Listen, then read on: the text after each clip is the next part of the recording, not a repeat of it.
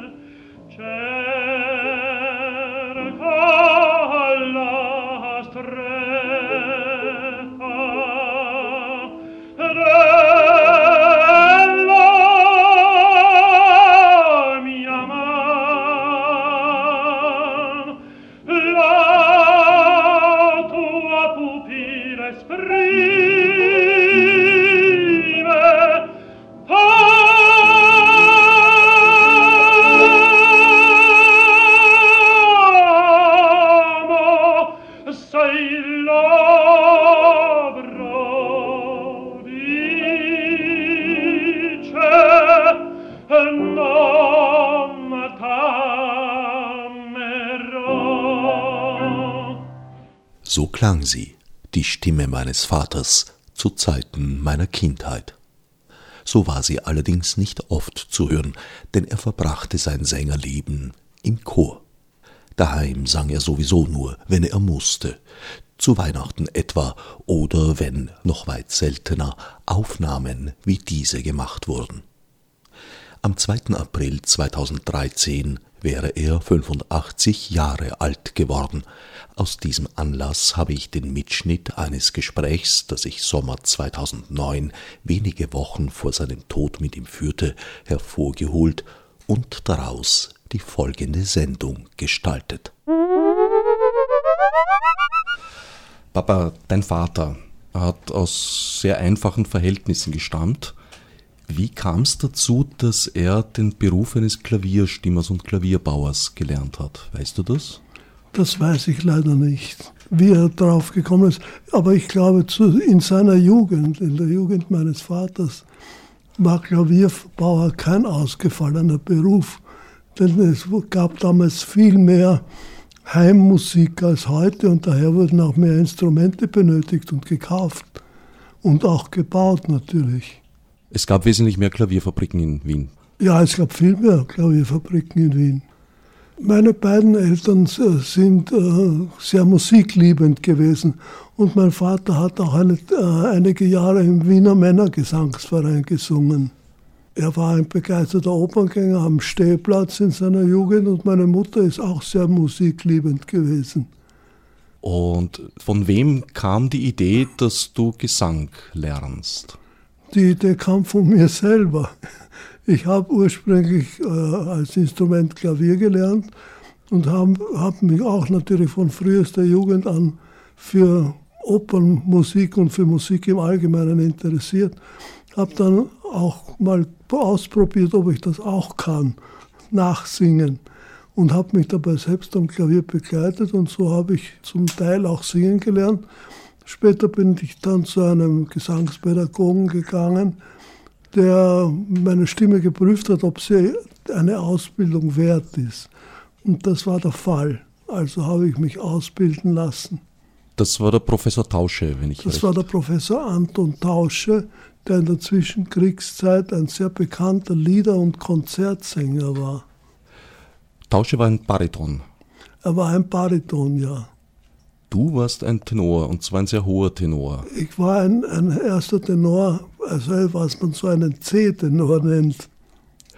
Und hast auch sehr viel Liedgesang. Ich habe naturgemäß bei meinem Lehrer, weil er selber in erster Linie oder überhaupt, ich glaube, er hat nie eine Oper gesungen, habe ich natürlich sehr viel Lied gesungen und es hat mir große Freude gemacht. Lied singen ist viel schwieriger als Oper. Weshalb? Weil beim Lied viel mehr Ausdruck und Subtilität dazugehört. Man braucht sich da zum Beispiel nur die Opernaufnahmen von Hotter anhören und die Liederaufnahmen von Hotter, der auch der Meinung war, dass Liedersingen viel schwieriger ist als Opern zu singen.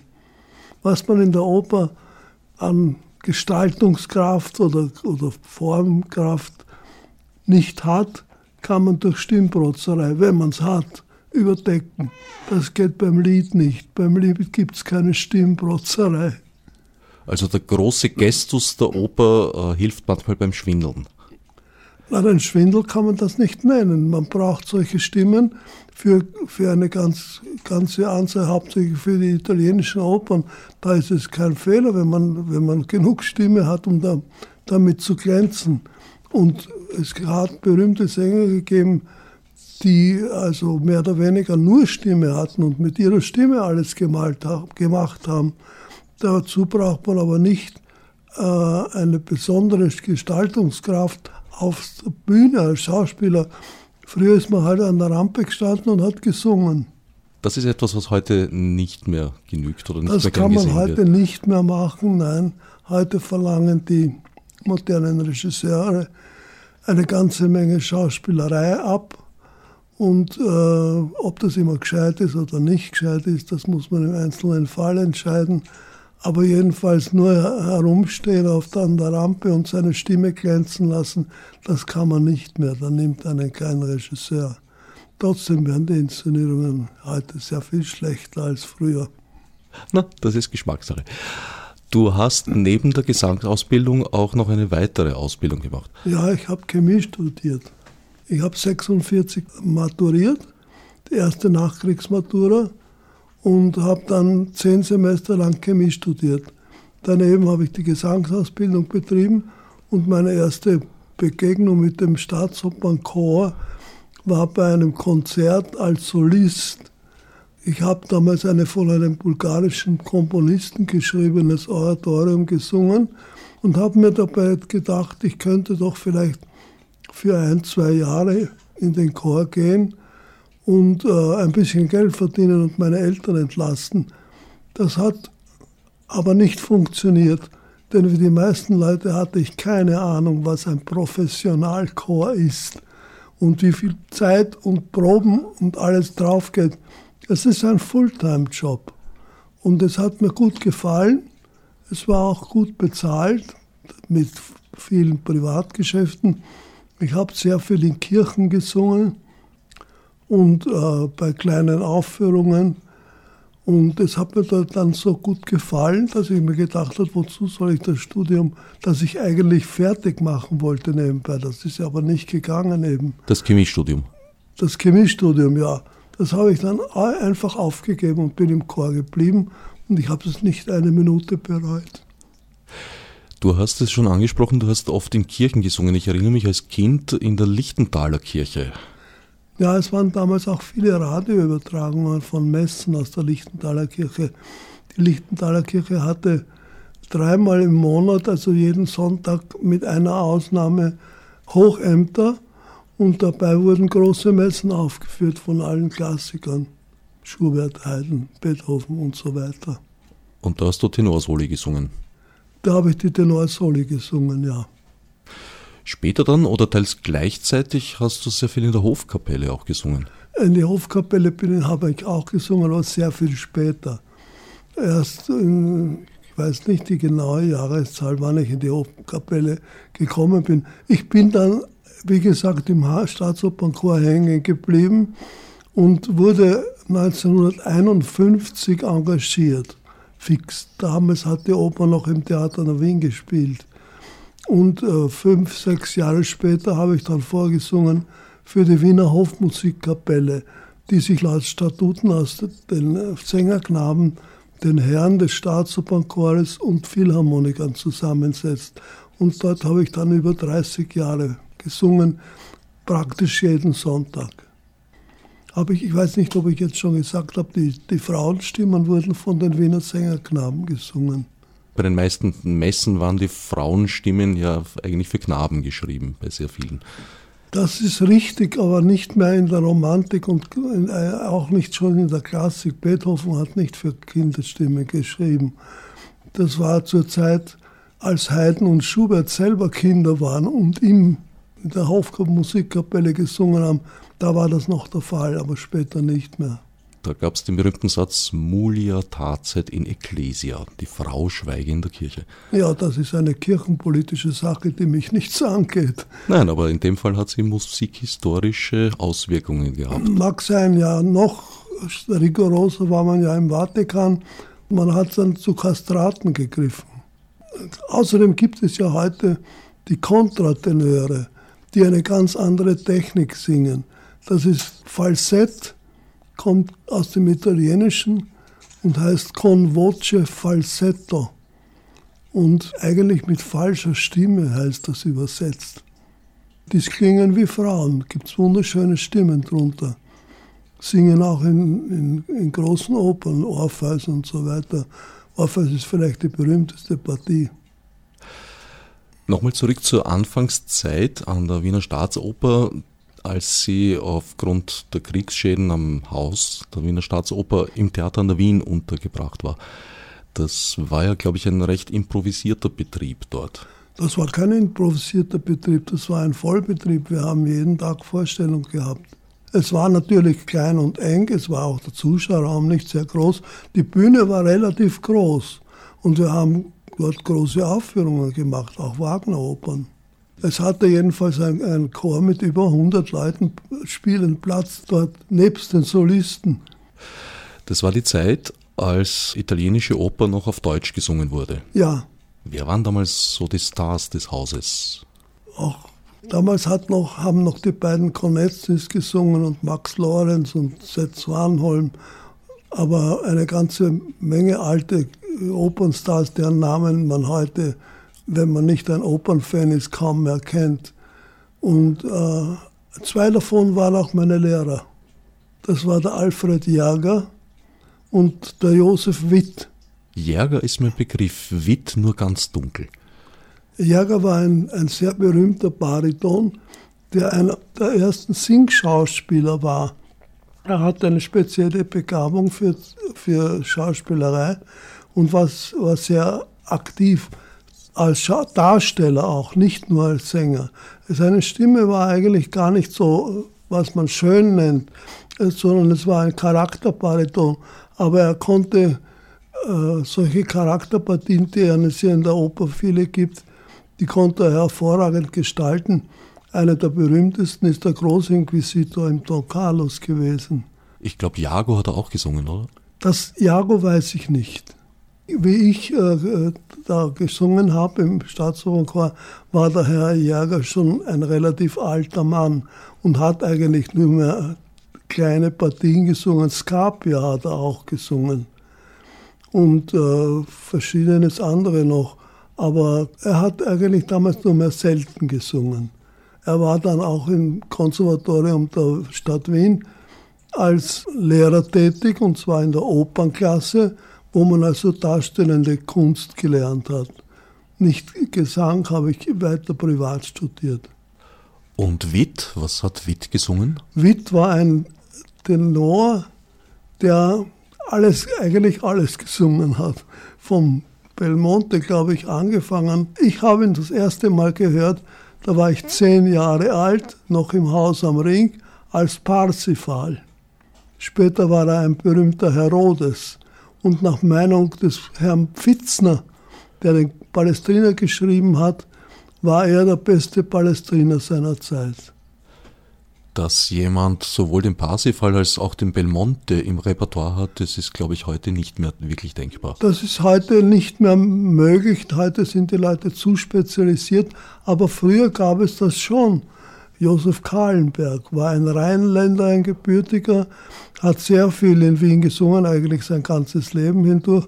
Und der hat auch alles vom Belmonte bis zum Tristan gesungen. War das stimmlich möglich an einem Riesenhaus mit diesem riesen offenen Orchestergraben, wo die Wagnersche Musik ja äh, enorme Stimmblöcke erfordert, um überhaupt hörbar zu sein? Ja, das ist eine sehr heikle Frage. Ob eine Stimme, wie man sagt, trägt und im Haus gut hörbar ist, hängt von vielen Dingen ab, unter anderem auch vom Timbre. Es gibt Stimmen, die, wenn man neben dem Sänger steht, gar nicht so toll, so groß klingen und die bis in die letzten Reihen zu hören sind. Und es gibt umgekehrt Stimmen, die in der Nähe überwältigend klingen und draußen hört man nicht viel. Aber dass jetzt eine Stimme, die die geballte Kraft hat, um eben über diesen offenen Orchestergraben, also Wagner selber in seinem eigenen Theater, das nach seinen Vorstellungen gebaut wurde, hat er einen überdeckten Orchestergraben aus ja. gutem Grunde machen lassen. Dass eine Stimme auf der einen Seite diese Strahlkraft hat, darüber zu schmettern, sage ich mal, auf der anderen Seite aber auch die Beweglichkeit hat, um einen Belmonte, einen Mozart-Tenor zu singen, das ist ja, erstaunlich. Ich habe diese Leute in diesen Partien nicht mehr gehört. Ich weiß nur, dass sie es gesungen haben, aber wie es geklungen hat und wie es war, kann ich nicht beurteilen. Gehört habe ich noch Leute wie den Sitz Warnholm. Während des Krieges hat er oft bei uns in Wien gesungen und den Max Lorenz, die beide ausgesprochene Wagner-Tenöre waren, mit einer enormen Strahlkraft. Äh, Max Lorenz war auch meiner Meinung nach der beste Othello, den ich gehört habe, eingeschlossen alle Italiener. Bis heute bis heute. Er war auch ein hervorragender Darsteller und er war vielleicht für die heutige Zeit etwas pathetisch, aber so wie er das gemacht hat, war es richtig. Max Lorenz hat ja später auch zeitgenössische Stücke gesungen, zum Beispiel den Josef K. im Prozess. Ja, das stimmt. Und er hat sogar ein Musical gesungen, ich glaube, es war Any Get Your Gun.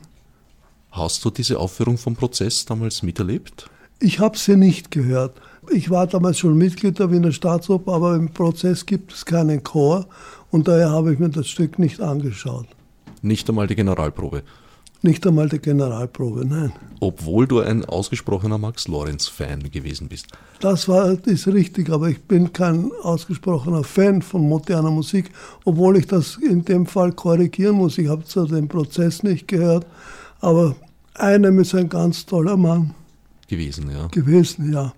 Vor allem, also die beste zeitgenössische Oper, die ich kenne, hat er geschrieben. Das ist Dantons Tod. Dantons Tod haben wir auch gemacht im Theater an der Wien und zwar in den Festwochen. Und damals hat Regie geführt der Otto Schenk und das war seine erste Begegnung mit der Oper. Na, es war schon im Theater an der Wien ein großer Erfolg, später an der Oper auch. Und dann davor wurde es auch noch in Salzburg bei den Festspielen gegeben und hat ebenfalls Erfolg gehabt. Eine weitere äh, Inszenierung hast du öfter mal erwähnt, dass sie dir gut gefallen hat, eines Zeit, damals zeitgenössischen Werks, Rex Progress. Das war eigentlich meine erste Neuinszenierung, die ich gesungen habe. Und die erste Begegnung der Staatsoper mit dem Günther Rennert, das war ein berühmter Regisseur, der leider viel zu früh verstorben ist. Und das war eine ganz fantastische Inszenierung und ist ein ausgezeichnetes Stück. Aber man kann es ja, es ist ein Strawinski, den kann man heutzutage eigentlich nicht als modern bezeichnen.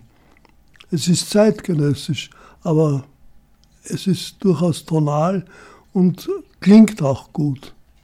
Naja, das ist ja jetzt nicht unbedingt das Kriterium zwischen modern und nicht übrigens, modern. Übrigens, der Tom Rockwell, die Hauptfigur des Stückes, äh, war eine der besten Partien von Rudolf Schock. Rudolf Schock hat damals gesungen. Weißt du noch, ja. wer sonst noch dabei war bei Rex Progress? Die Anna Berger und der Jäger. Das war, glaube ich, die letzte Neuinszenierung gesungen. Er hat den, ich weiß nicht mehr, wie die Partie geheißen hat, aber es war eigentlich eine Verkörperung des Mephisto böser Geist. Wer es dirigiert hat, kann ich nicht mehr sagen. Ich weiß es nicht. Ich, möglicherweise der Herr Krips. Am Beifall hat es auch nicht gefehlt. Lau war der Beifall nur bei philharmonischen Konzerten. Ich habe mir einmal schon gedacht, für dieses Publikum singe ich nicht mehr. Da ich davon gelebt habe, habe ich so machen müssen. Das philharmonische Publikum ist ein schlechtes Publikum. Das philharmonische Publikum besteht zu einem Großteil aus Leuten, die dort Gesichtsbäder nehmen. Man ist dort. Verstehen uns meistens von Musik gar nichts.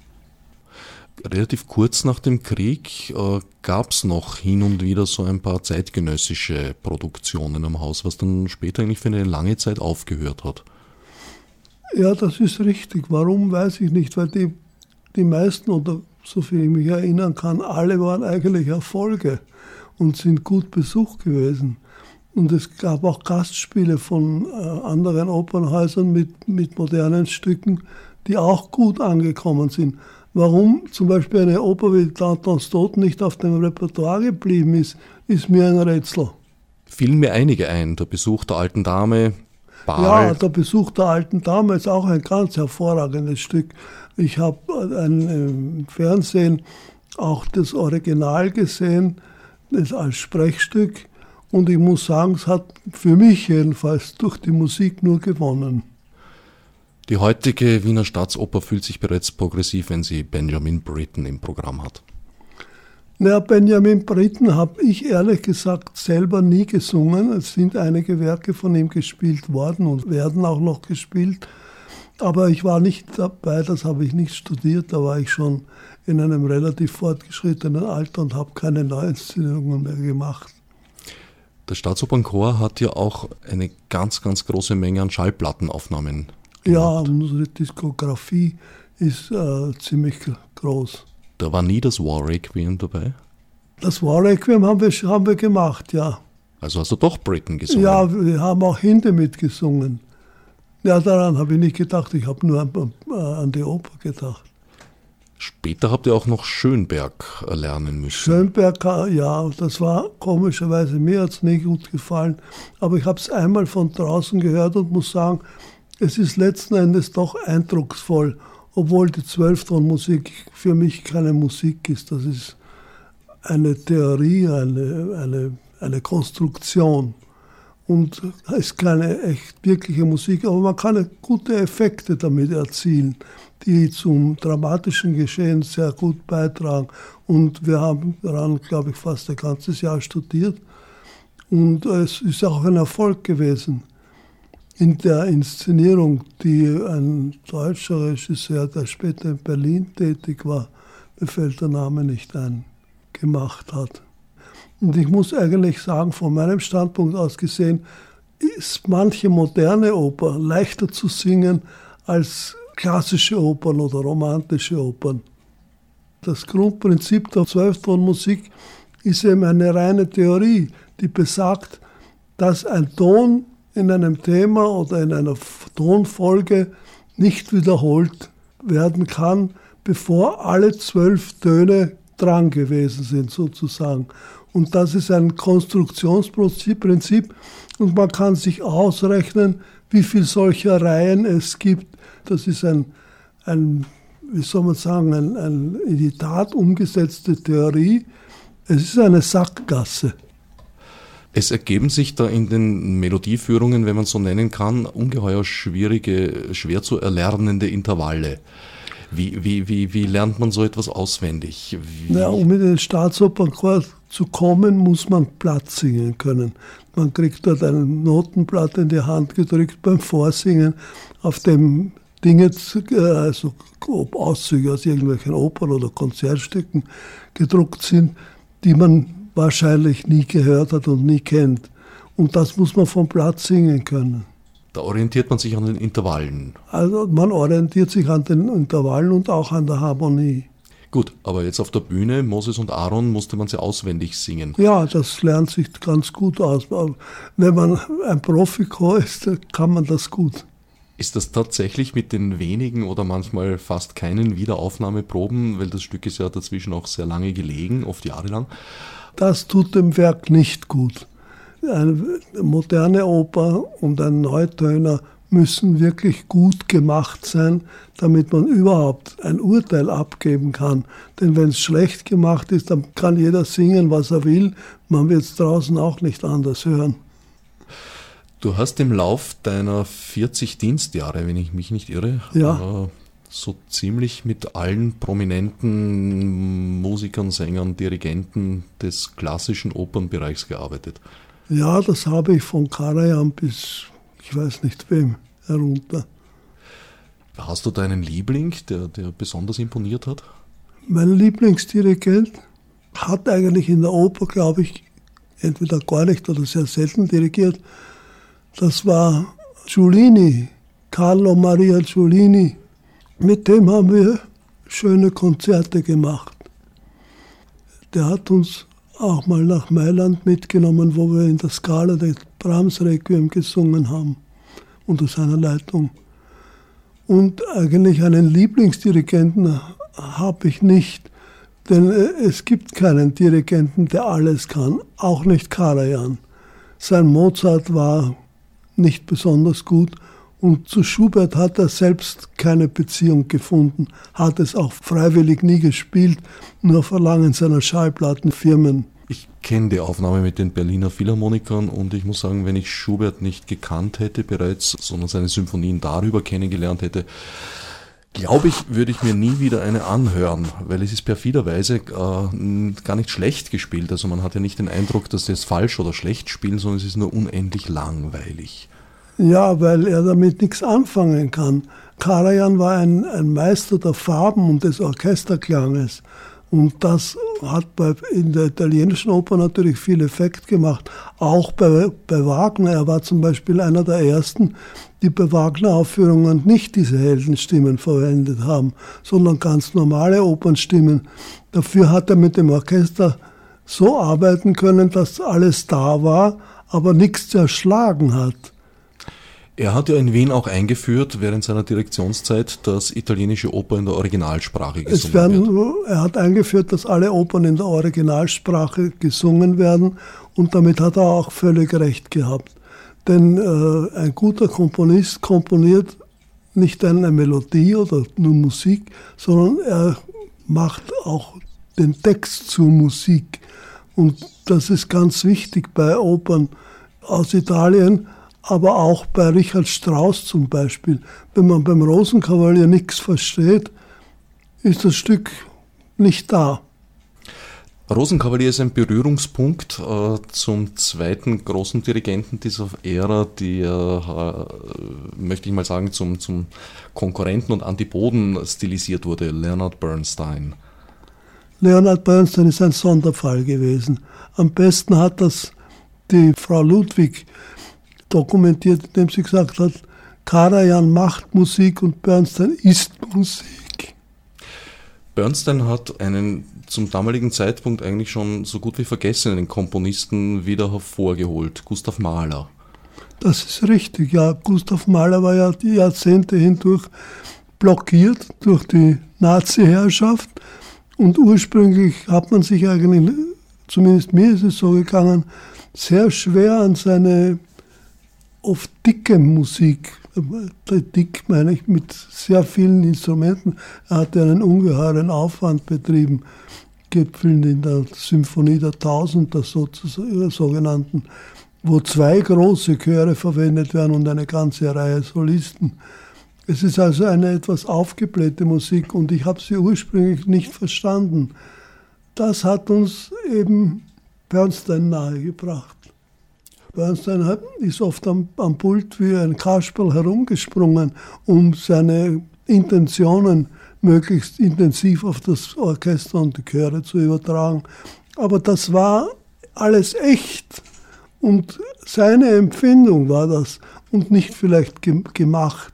Karajan hat viel, wie soll man sagen, unter Anführungszeichen vorm Spiegel dirigiert. Er war immer bestens frisiert auch nach dem Stück. Gustav Mahler war ja selber ein legendärer Direktor dieses Hauses. Ja, das war er. Gab es zur Zeit, als du ins Haus gekommen bist, gab es noch Leute, die ihn als Direktor erlebt hatten? Das weiß ich ehrlich gesagt nicht. Ich glaube aber nicht. Habt ihr überhaupt als Chor mit dem Orchester direkte Kontakte gehabt oder sind das zwei getrennte Welten gewesen? Es sind eigentlich zwei getrennte Welten, aber wir, natürlich haben wir praktisch alle Orchestermusiker gekannt. Mit, mit vielen waren, waren, hat es auch Freundschaften gegeben, persönlicher Art. Aber zu tun, direkt zu tun mit dem Orchester hatten wir nichts. Das heißt, in der Kantine waren das auch getrennte Bereiche? So? Nein, das, das natürlich nicht. So weit ging die Trennung nicht. Aber das Orchester hatte einen eigenen Betriebsrat und war eine eigene äh, Organisation. Die Chormitglieder sind ja direkt engagiert vom Haus Wiener Staatsoper. Hingegen das Orchester ist als Körperschaft gemietet. Nein, das Orchester ist nicht als Körperschaft engagiert. Die Orchestermitglieder werden als Einzelpersonen von der Direktion der Wiener Staatsoper an die Wiener Staatsoper engagiert.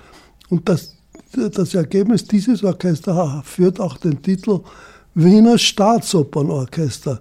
Philharmoniker kann man nach einigen Jahren werden, wenn man von dem Vorstand der Philharmoniker dazu ausgewählt wird. Die Philharmoniker sind ein eigener Verein.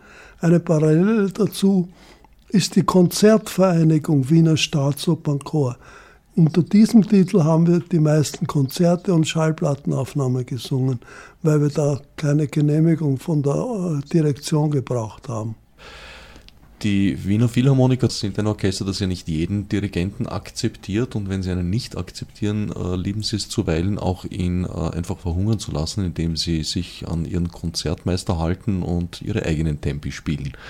Das naja, so ist das auch wieder nicht.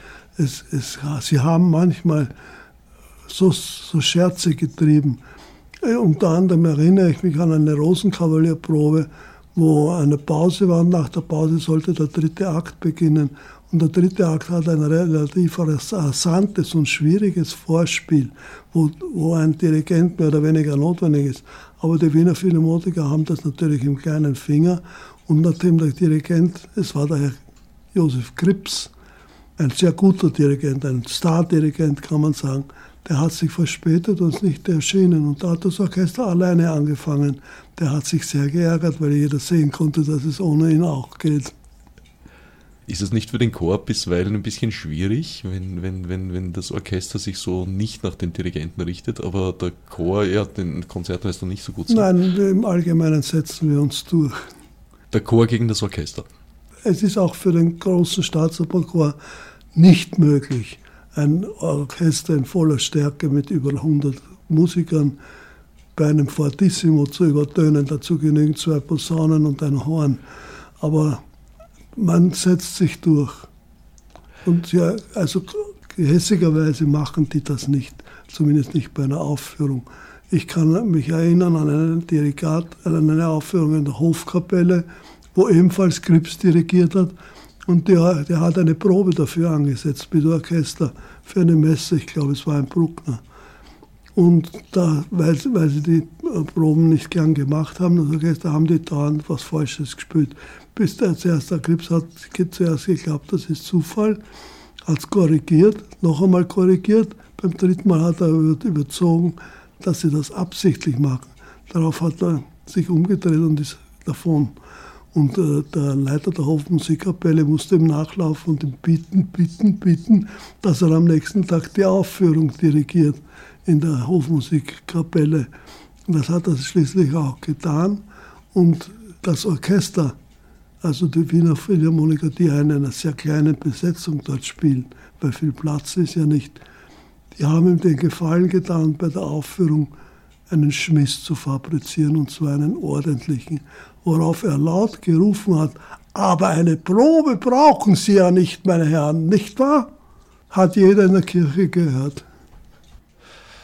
Der Wiener Staatsopernchor hat jetzt neben einer ausgedehnten Konzert- und äh, Schallplattentätigkeit auch immer wieder gesungen in Salzburg zum Beispiel bei den Sommerfestspielen. Ich habe 38 Sommer in Salzburg gesungen.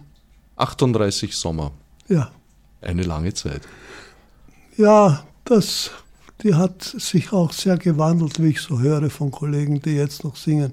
Es ist jetzt eine Musikfabrik geworden und hat nicht mehr das Niveau, das es einmal hatte. Früher einmal war Salzburg eine Mischung aus ein bisschen Urlaub und Kunst. Und das hat man gern gemacht. Heute ist es eine Musikmaschine, wo gestritten wird darum, wer wann wo was probieren kann.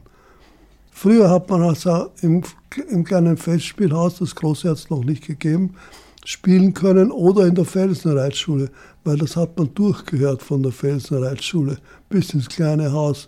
Das mussten also getrennte Vorstellungen sein. Später hat man das große Haus gebaut und so gebaut und auch das kleine so umgebaut, dass alle drei Bühnen gleichzeitig bespielt werden konnten. Und so ist das ein, ein Beispiel für den Betrieb von Salzburg von heute. Es gibt auch unter den Solisten nicht mehr das, was es einmal gegeben hat. Ich will nicht damit sagen, dass es in Salzburg schlechte Aufführungen gibt.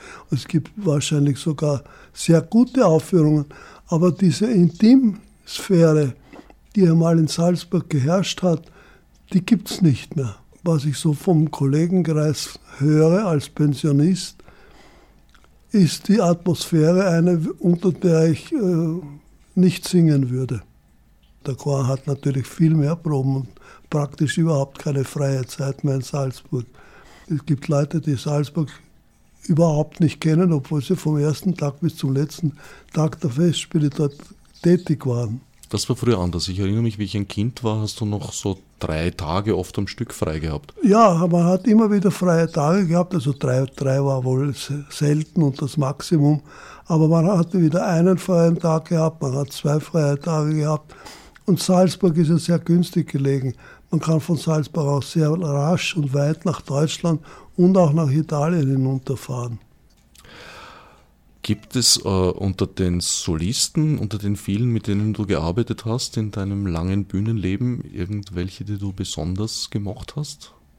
Ja, mein Gott, das kann ich eigentlich nicht sagen. Es gibt, gibt zwar welche, die ich mehr geschätzt habe als andere, aber das ist im Einzelfall sehr gewandelbar gewesen. Hat, manche Sänger haben mir in einer Partie gefallen, in einer anderen Partie haben sie mir nicht gefallen oder weniger gefallen.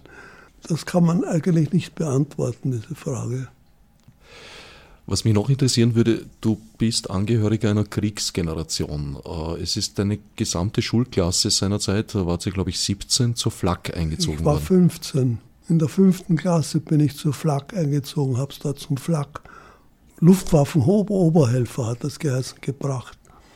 Und äh, wir hatten wohl Unterricht auf dem Papier, in der Batterie, Flakbatterie. Ich war in Groß-Enzersdorf stationiert. Aber gelernt haben wir natürlich nichts. Oder nicht viel. 15, das war 1943. Ja, richtig. Gegen Ende des Jahres 1943 sind wir nach Groß-Enzersdorf gekommen und dort habe ich 17 Monate verbracht fast bis Kriegsende. Ich habe, weil ich in einem anderen sogenannten Wehrbezirkskommando war, als meine Mitschüler, ich habe im 9. Bezirk gewohnt und die meisten im 18. Bezirk, bin ich noch zum Arbeitsdienst eingezogen worden und habe noch einige Wochen Arbeitsdienst äh, absolvieren müssen, ehe wir in, bei äh, in eine amerikanische Gefangenschaft geraten sind.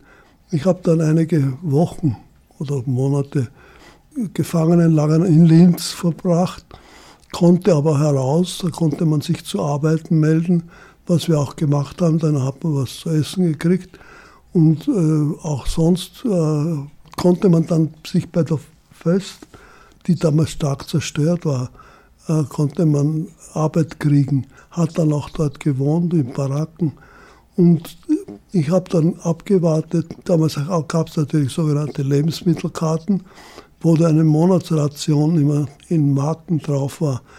Wir haben dann abgewartet, einige Kollegen und ich, bis eine solche Karte neu erschienen ist, haben alles, was drauf gegeben wird, eingekauft und unsere Rucksäcke verstaut und sind losgefahren in Richtung, haben uns entlassen lassen von den Amerikanern.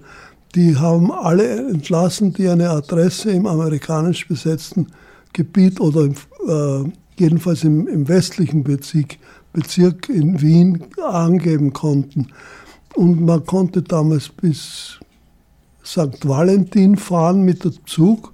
Dort an der Enzbrücke war, Station, war äh, Schluss mit der Bahn. Man konnte dann mit der einer Pferdekutsche weiter bis zur Donau fahren und mit der Fähre hinüber nach Mauthausen. Das war eine, eine Risikoangelegenheit, weil manchmal haben die Russen die Leute geschnappt, wenn sie welche gebraucht hat, und viele davon sind nie mehr nach Hause gekommen. Ich habe Glück gehabt und habe einen Zug in der Donauuferbahn ergattert, der ist bis Gmünd, Waldviertel an der österreichischen Grenze.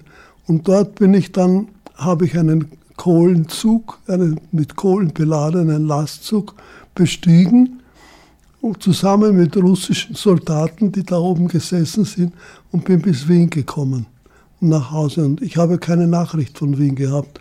Ich habe nicht gewusst, ob noch jemand von meinen Angehörigen lebt, ob unser Haus steht, aber es war alles in Ordnung. zum Glück.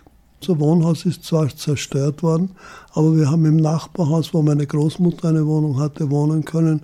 Aufgewachsen bist du im 11. Bezirk im Fuchsenhof, teils und teils in der Brechtelgasse. Das war viel später, die Brechtelgasse war zuerst. Also ich habe als von Kindesbeinen, vom Babyalter an angefangen, in der Brechtelgasse, ganz in der Nähe der Volksoper gewohnt und bin dort in der Nähe auch in die Schule gegangen. Und äh, später dann, nach dem Krieg, haben meine Eltern doch mit großer Mühe eine Gemeindewohnung bekommen im 11. Bezirk in der Fuchsenfeld-Siedlung. Äh, Nicht Siedlung, sondern Fuchsenfeldhof, so hat das geheißen. Ganz in der Nähe der Westbahnstation Meidling. Und dort habe ich dann meine weiteren Jahre verbracht. Bist du da als Kind schon in die Volksoper gegangen, wenn du dort ums Eck Natürlich bin ich in die Volksoper gegangen. Gerade jetzt, ich war die Generalprobe für Ariadne, die habe ich dort 43 gesehen, mit der Frau Grob-Brandl als Ariadne. Und dem Herrn Friedrich, Karl Friedrich, der leider schon verstorben ist, als Bacchus. Ich bin schon sehr früh in die Oper gegangen. Auch hauptsächlich natürlich dann am Stehplatz in der Staatsoper, in der Volksoper gab es keine Stehplätze. Aber in der Staatsoper war ich ein Stammgast am Stehplatz. Das wurde von deinen Eltern auch gefördert? Das wurde gefördert oder zumindest geduldet.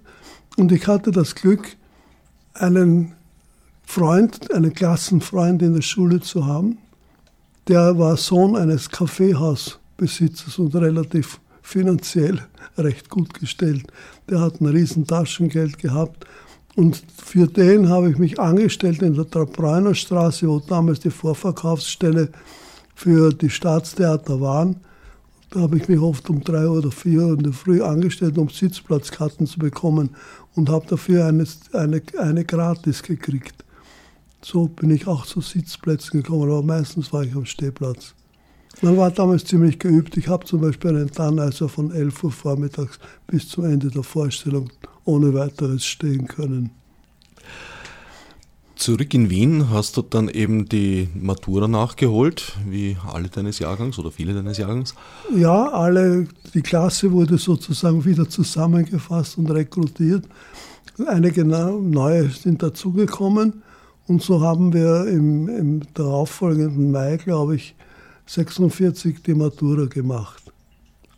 Anschließend hast du eben dieses Doppelstudium begonnen, Gesang und ja, Chemie. anschließend habe ich Chemie studiert.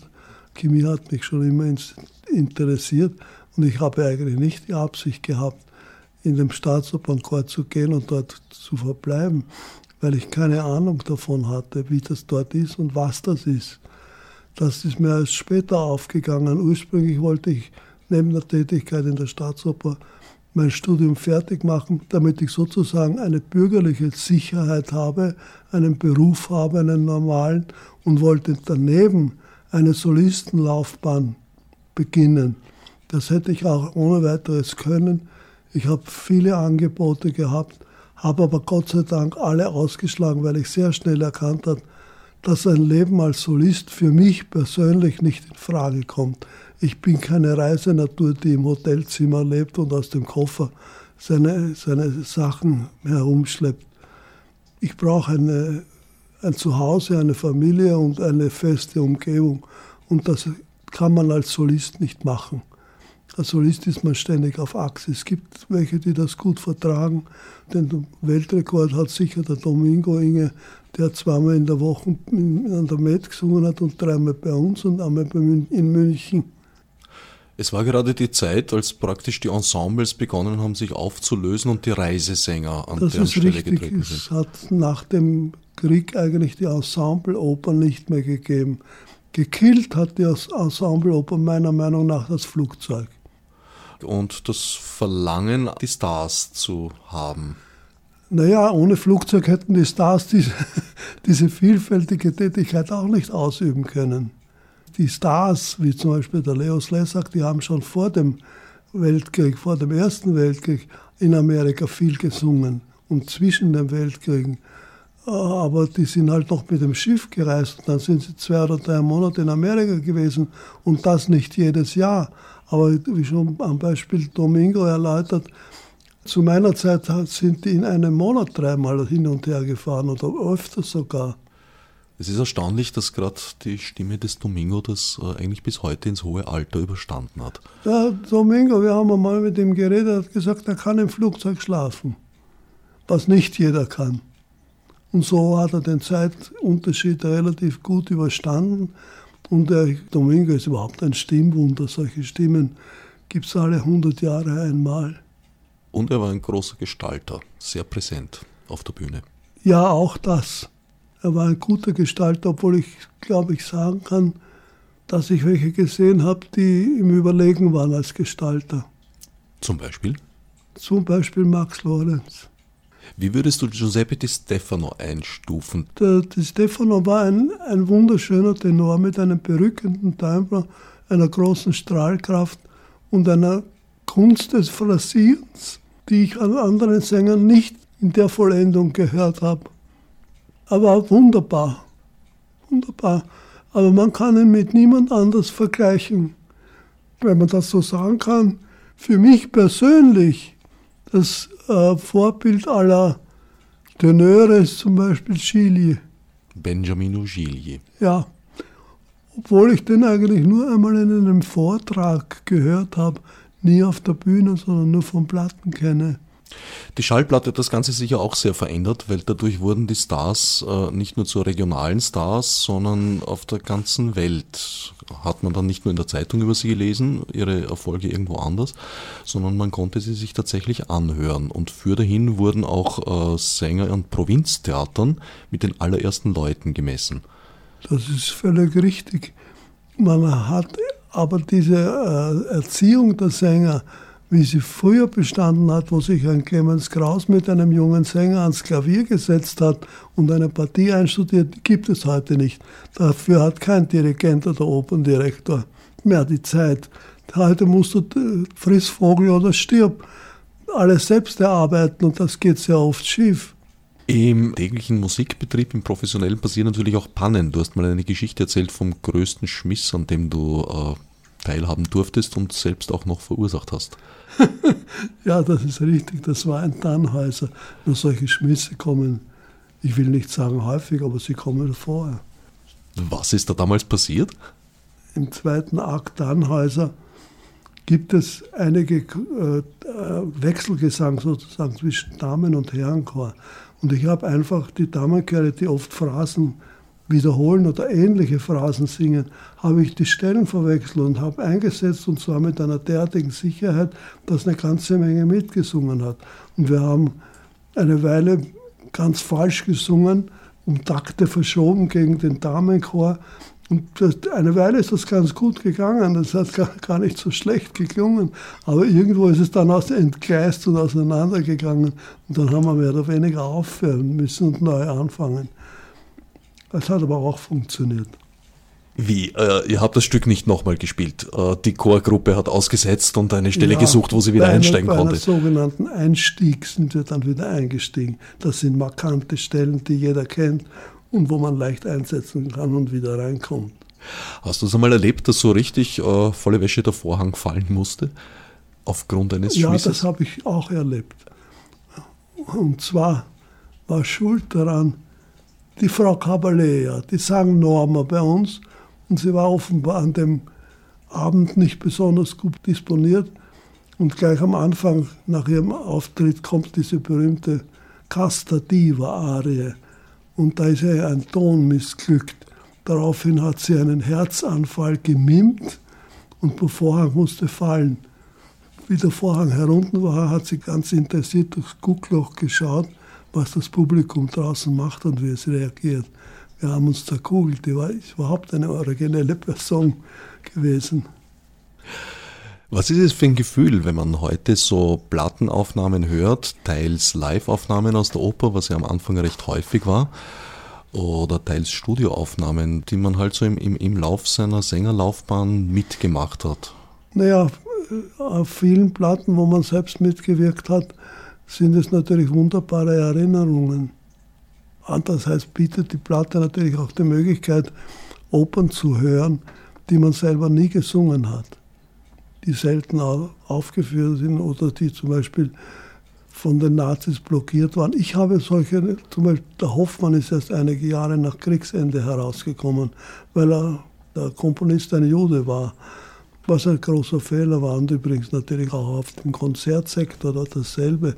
Mendelssohn war musikalisch unbekannt meiner Generation, bevor der Krieg zu Ende war.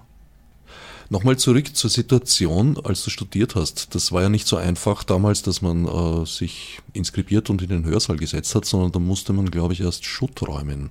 Ja, bevor man inskribieren konnte, musste man eine in der, in der Universität, die stark zerstört war, 14 Tage, eine Woche oder 14 Tage, das weiß ich nicht mehr genau. Jedenfalls eine gehörige Zeit musste man Schutt räumen. Da gab, bekam man eine Bestätigung, mit deren Hilfe es dann möglich war zu inskribieren. Ohne Schutt geräumt zu haben, ist man nicht hineingekommen. Wie lange hat es das gegeben? Weißt du das noch? Das weiß ich nicht. Ich glaube, dass das nicht sehr, sehr, sehr lang nach meiner Tätigkeit der Fall gewesen ist. Denn der Schutt hat dann auch ein Ende genommen. Naja, ich erinnere mich noch an das Wien meiner Kindheit, 60er Jahre, dass die Stadt damals erstens einmal sehr grau war. Dass, äh, das war sie. Aber damals war schon alles wieder im, im Aufbau. Also die große Menge des Schutz und der Zerstörung, die waren schon weggeräumt oder abplaniert oder irgendwas nicht mehr so ins Auge springend, sondern damals wurde schon sehr viel gebaut und restauriert und fertig gemacht. Also so, das ist dann von Jahr zu Jahr besser geworden natürlich. Nein, ich kann mich erinnern, dass sie äh, noch einen eigentlich bedrückenden Eindruck gemacht hat, dass es äh, viele Baulücken gab, von denen wir Kinder erfahren haben, dass es Bombentreffer waren, dass es Einschussspuren an Häusern gab. Irgendwo auf der Höhenstraße ist noch ein russisches Panzerwrack rumgestanden. Oder ich weiß nicht mehr russisch, aber jedenfalls ein Panzerwrack. Und es gab auch noch ungeheuer viele Kriegsversehrte im Straßenbild. Ja, das ist sicher richtig. Aber darüber kann ich praktisch keine Auskunft geben, denn ich bin ein Mensch, der sich keine Kalender merkt. Ich weiß nicht, was wann gewesen ist. Ich weiß, dass es gewesen ist. Ich sehe es auch von mir. Ich habe zum Beispiel sehr viele ähm, Reisen gemacht, hauptsächlich zu archäologischen Ausgrabungen, was mich immer sehr interessiert hat. Aber ich habe keine Ahnung, wann das war. Ich weiß, was ich gesehen habe. Das Bild kann ich vor mir sehen. Aber ich weiß nicht, wann das war, in welchem Jahr. Und oftmals weiß ich auch schon nicht mehr, ob das in Griechenland oder in der Türkei war. Hast du es jemals bereut, dass du deine Solokarriere dann der Chorstelle geopfert hast? Nein, ich habe auch nach, nachher noch sehr viel Solo gesungen, auch in der Hofkapelle zum Beispiel. Aber die Aufgabe meines Studiums habe ich nie bereut. Ich war, ich habe ein wunderbares Leben.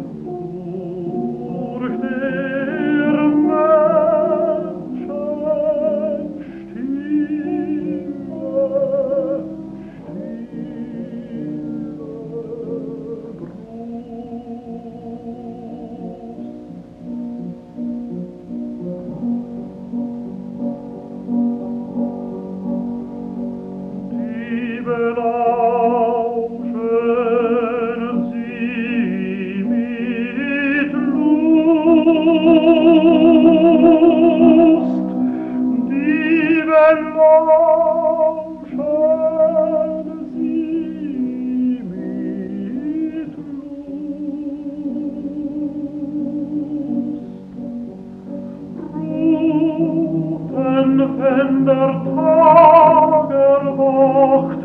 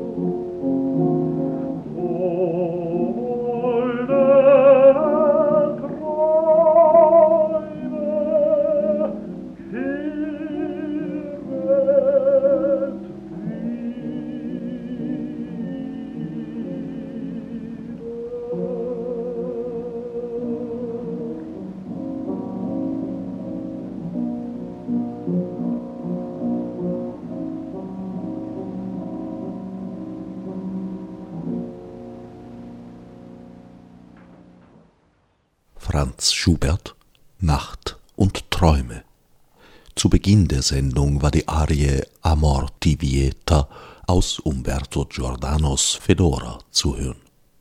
Wer Lust auf mehr bekommen hat, findet noch einige Privataufnahmen auf meinem Website unter no-nah.net. Fürs Zuhören Dank dem Namen des Vaters wie des Sohns, Herbert Gnauer als nef margur mit isso de.